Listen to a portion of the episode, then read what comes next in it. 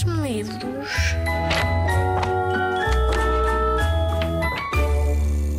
O meu nome é Ana Luísa Amaral. Eu sou escritora, sou poeta, tenho muitos, muitos livros de poemas, para aí 20, mais de 20. Tenho muitos livros para crianças, tenho romances, tenho peças de teatro e fui professora, ainda sou professora na Universidade do Porto. Portanto, professora já para os crescidos, já para os grandes. Agora estou reformada, mas ainda continuo de vez em quando a dar umas aulas e tal. Uh, e adoro dar aulas, gosto muito, muito, muito de dar aulas, de ensinar e de aprender com uh, os que são mais jovens. Este livro que aqui tenho, que se chama Linga Linga de Lena Hiena, uh, e já agora eu aproveito para dizer que está dedicado à Emily, que é filha de uma colega minha inglesa e minha amiga também, que se chama Claire. Portanto, a Emily é uma menina com 4 anos que, uh, que é inglesinha, não é portuguesa, é inglesa, e está dedicado à Rita. Diz assim à Emily e à Rita sempre e sempre. A Rita é a minha filha. Portanto, eu chamo-me, como disse, Ana Luísa Amaral, fui professora, sou ainda, estou ainda na Universidade do Porto e tenho uma filha que se chama Rita, a quem escrevi vários poemas e que vai aparecer aqui, como vocês vão ver, nesta história que pertence à coleção Na Minha Rua, editada pela 0 a 8 e com ilustrações de Jaime Ferraz. Havia uma hiena, chamava-se. chamava-se como? Não percebo bem aquilo que dizes. Seria Beatriz. Eu acho que não. Beatriz é nome de águia ou de perdiz, não nome de bicho que vive no chão. Podes repetir, dizer outra vez o nome da hiena? Havia uma hiena, chamava-se. chamava-se como? Não consigo ouvir. Achas que era Aurora? Eu acho que não. Aurora é de fada, é nome de luz, não nome de bicho que é feio e é escuro. Não gostas de Aurora? Eu tento outra vez. Havia uma hiena, chamava-se Lena. De Lena já gosto. E era mesmo Lena o nome da hiena, que era escura assim e muito bonita. Havia uma hiena, chamava-se Lena, tinha a pele morena, a pata pequena e um ar tresmalhado, que o mesmo é dizer desorientado, quando passeava em passo discreto sobre o meu telhado. Que coisa tão estranha! Um bicho que tem casa na savana viver num telhado, viver entre telhas e ervas pequenas que despontam breves à chuva e ao sol mas ela vivia sobre o meu telhado e era costumado eu ouvir-lhe os passos e uma gargalhada que quase parecia que ou ela se ria ou cantava o fado, canto mais usado para se chorar. Deve ser bonito ouvir uma Lena que se chama Lena a saber cantar. Era bem bonito. Mais bonito às vezes quando eu descansava, tomando café na minha varanda e havia, por cima, de pata pequena, a sua cabeça a aparecer em cena Boa tarde, Lena, dizia então eu, ou muito bom dia, conforme era a luz. Ela não falava, só me observava com olhos molhados que me pareciam imensos e tristes. E eu repetia: Bom dia, bom dia, porque estás tão triste? Com esse ar tão grande de grande tristeza, em vez de alegria, coisa de esperar de hiena bonita, que devia ser hiena feliz. Mas ela, coitada, não me respondia e eu não percebia porque não falava, porque só cantava em vez de falar. E agora, se olhas cá para cima, vês a hiena a espreitar na parte de cima do livro e eu com a cabeça, com o nariz espetado para o ar, com o cafezinho à frente, a olhar para ela e ela com um ar muito triste a olhar para mim. Já vamos ver porque é que ela está tão triste. O Jaime fez aqui uns desenhos muito bonitos. A seguir aparece um crocodilo. Vamos lá ver porquê. Um dia de verão veio para jantar um amigo meu. Chamava-se Júlio, era um crocodilo, vinha de outra história, mas como a memória é feita de sonhos e coisas reais, o Júlio, que à altura vivia num livro muito arrumadinho na sala do lado, sentiu o cheirinho do meu cozinhado, com pota de figos que eu fazia então. Com pota de figos eu nunca provei, mas gosto de Júlio para crocodilo. Mostras-me esse livro onde o Júlio vive. Mostro-te depois. Queres ouvir agora o resto da história? Quero, quero, pois. Vou continuar. Lembro-me do julho, do dia de verão, de sol e calor, em que ele, de pata muito bem alçada, bocarra mais larga que de imperador, saltou felicíssimo do livro onde estava e veio visitar-me.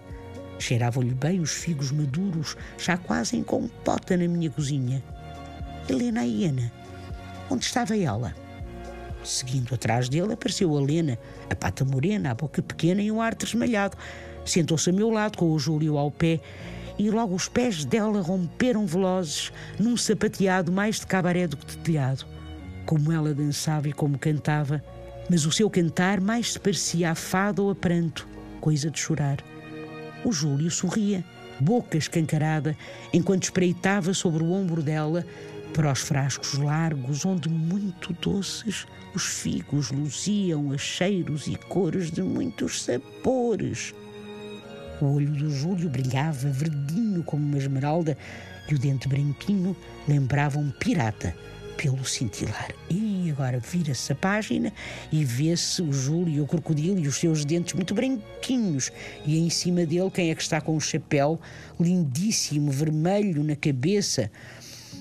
A formiga, que vai entrar agora em cena. E também o Júlio se pôs a cantar e chamou a Rita que era uma formiga que nós conhecemos, o Júlio e eu. E a Rita chegou até à cozinha e juntou-se à Helena, ao Júlio e a mim. Acho que conheço a formiga Rita. É essa a formiga que é mais conhecida por formiga azul. Aquela que tem antenas pequenas e muito bem feitas. E patinhas frágeis, leves e bonitas. Sim, é essa Rita, aqui na cozinha, passeando ao lado dos cubos de açúcar, a ver o meu dedo a querer lhe bater, dizia a cantar: a formiga também tem direito à vida, também tem direito à vida. A formiga. Tens toda a razão. É essa formiga. E a Lena a hiena? Porque era o seu canto triste como a dança. Falava de quê a canção da Lena? A Lena cantava uma canção triste com chorar de dentro cheio de nostalgia. É que eram saudades o que ela sentia. Saudades do sol, da sua savana, porque comparar savana a telhado é quase um pecado é mesmo um assunto de fazer chorar. Que o telhado é raso e o chão da savana, sendo também raso, quase sem montanhas, é um lugar lindo e cheio de animais e onde o sol se põe muito mais. E era desses cheiros, cheios de calor, que as saudades dela cresciam em canto. Cantava, portanto, uma canção triste, falando da falta de tantos amigos.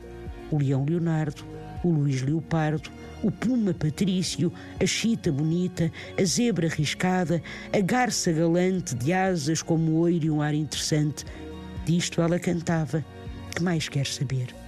E agora o Chaim pôs aqui um desenhos lindos com o leão Leonardo, o Luís Leopardo, o Puma Patrício, a Chita, a Garça. Estão aqui todos a olhar para nós muito bonitos e preparados para conversar também com a Helena. Então, disto ela cantava que mais quer saber, era aí que tínhamos ficado. O que aconteceu? Helena fugiu, foi para a savana, apanhou o boleio de uma caravana ou de alguma águia que passava ali sobre o teu telhado. Que foi feito dela? O que aconteceu a Helena, a hiena? E se eu te disser, vais acreditar? Prometo que sim. Então vou contar. No fim dessa tarde, já muito cheinhos de figos e figos, e depois de o Júlio ter voltado ao livro e de a Rita ter voltado ao poema onde tinha o nome de Formiga Azul, apareceu por baixo da minha varanda vindo não sei de onde, mas de longe vinha um grande animal. Sabes o que era? Era um hipopótamo, um rinoceronte. Seria um chacal? Era uma girafa de pernas compridas e olhos tão macios que pareciam fios bordados de tule. Parou ali mesmo e ficou parada, de pescoço alçado na minha varanda. E como o pescoço era muito longo, passava a varanda, chegando ao telhado. Ao fundo da rua estava toda a gente meio embasbacada, onde já se vira no meio da cidade um tal animal. Se fosse um cavalo, um cão ou um gato, mas uma girafa, onde se viu tal? Mas falas verdade? Era uma girafa? Era sim, senhor, juro que é verdade. Era uma girafa no meio da cidade, parada debaixo da minha varanda. E não tinha nome. Eu chamei-lhe Armanda, mas não sei se o nome era mesmo dela. Só sei que na altura em que ela parou, a cabeça alçada chegando ao telhado, ouvi grandes risos vindos lá de cima e um sapateado tão forte e tão belo que se via ser de grande alegria. E agora vemos aqui as ruas, uma rua, uns carros, uns prédios e a girafa com o seu pescoço a ultrapassar a varanda. Então, um sapateado tão forte e tão belo que se via ser de grande alegria. Era Lena a hiena. Claro que era, pois mal a girafa esticou o pescoço e Helena avistou, foi como o romper de uma onda enorme dentro do seu peito, capaz de partir telhas, chaminé e virar até de pernas para o ar os vasos de flores, pôr as sardinheiras todas a dançar. Cheirava a savana, o riso da Helena, as zebras listradas, a leões ao sol, cheirava melhor que o doce de figos, cheirava a conversas de grandes amigos, cheirava a ter casa e nela habitar. Que lindo, que lindo! E tu, que fazias? Eu estava calada, sentada, quieta, os outros lá dentro muito sossegados, o Júlio no livro, a Rita nos versos. Às tantas, a Lena deu um salto longo e foi pendurar-se no longo pescoço que a amiga girafa ali lhe estendia, pois era esta amiga que a vinha salvar. E lá foram elas pela rua fora, tão altas que viam as janelas todas do terceiro andar. Já percebi tudo. A Lena partiu. Não foi caravana a dar-lhe boleia, mas uma girafa que veio da savana à sua procura até a encontrar. Pois foi. Esta é a história de Lena Iana. E já acabou? Não sabes mais dela? Ai, não, que não sei. Queres ver uma coisa que te vou mostrar? E agora nós vamos ver aqui tudo preto, está de noite e tem aqui muitas estrelas. E depois tem um navio, um barco com a hiena e a girafa a irem para a savana. Vamos ver para onde. Então vem à sala. Olha, mesmo ali, ao lado do livro onde o Júlio vive, está esse postal. Vê o endereço. Toca da Hiena, Carreiro do Sul, Savana Africana, código postal, estrelas e sol pôr. É lá que ela mora, mandou-me há um mês. E acabou-se a história. A história acabou. Que mais para a história se vai desejar? A Lena escreveu, está muito feliz, diz nesse postal que chegaram bem. Como elas chegaram, isso eu já não sei. Devem ter cruzado muitos e mais mares. Há só uma coisa de que ela tem pena não ter na savana figos cor de mel para cozinhar. Que pena, que pena. Mas nós temos figos dourados e frescos. Vê lá se há açúcar e um pau de canela. Pode ser que o Júlio e a formiga Rita se queiram juntar aqui na cozinha. Olha, pôs-se o sol e bastou falar em figos e mel que o livro da estante já se está a abrir e aquele poema que fala da Rita a vê-la sair. Aí vêm eles. Fala-lhes baixinho Olha o olho dele tão grande e verdinho. E as patinhas dela como são bonitas. Fala-lhes baixinho, para não os espantar. Podes entrar, Júlio. Podes vir, Ritinha. Com passos de dança muito bem mexidos, a patas e mãos e a colheres de cor, está feito o desenho que vamos mandar a Lena, a hiena. E ainda por cima já temos jantar. E pronto, acabou-se a história. Este livro está disponível na coleção Na Minha Rua, uh, Livros Zig-Zag, editora 0 a 8.